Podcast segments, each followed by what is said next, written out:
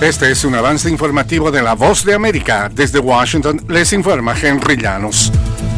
Líderes del Congreso de Estados Unidos anuncian un acuerdo tentativo con el que se evitaría un cierre de gobierno el viernes. Nos informa Héctor Contreras. Intensas han resultado las últimas horas en el Congreso estadounidense, donde las negociaciones para evitar un cierre de gobierno avanzan por buen camino. Los líderes de ambos partidos anunciaron un acuerdo tentativo con el que se garantizarían los recursos para mantener en funcionamiento las diferentes agencias federales. Vale la pena aclarar que el nuevo acuerdo tentativo deberá ser votado y aprobado antes del viernes por la Cámara de Representantes y el Senado para luego ser enviado al presidente Joe Biden para su respectiva firma y promulgación. Héctor Contreras, Voz de América, Washington. Una jueza del condado de Cook determinó que la Junta Estatal de Elecciones de Illinois debe eliminar el nombre del expresidente Donald Trump de las boletas de las primarias del estado del próximo 19 de marzo. Sin embargo, suspendió los efectos de su propio orden hasta el viernes para que se pueda presentar una apelación. La jueza Tracy Parker emitió su fallo después de que un grupo de votantes que intenta eliminar el nombre de Trump de las papeletas de las primarias por el ataque del 6 de enero de 2021 contra el Capitolio Federal, presentó una demanda. Inflación, recesión, tasas de interés, empleo, desempleo, oferta y demanda.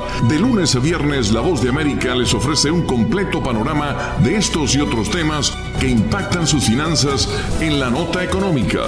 Si le interesa la economía mundial, este segmento es para usted. La Nota Económica, todas las tardes en las plataformas de radio y web de La Voz de América. Les invita Leonardo Bonet.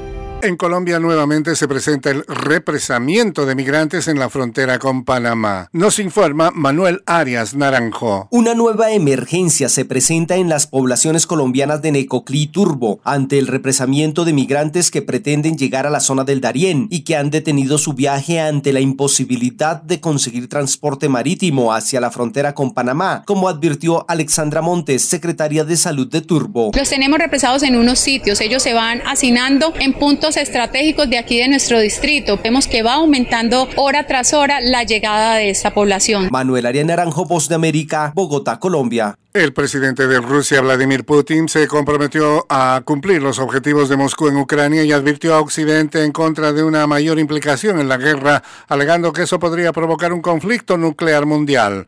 El mandatario lanzó la contundente advertencia durante su discurso sobre el estado de la nación en vísperas de las elecciones presidenciales de marzo, donde casi con toda seguridad obtendrá la reelección y subrayó su disposición a subir las apuestas en su pulso con Occidente. Este fue un avance informativo de La Voz de América.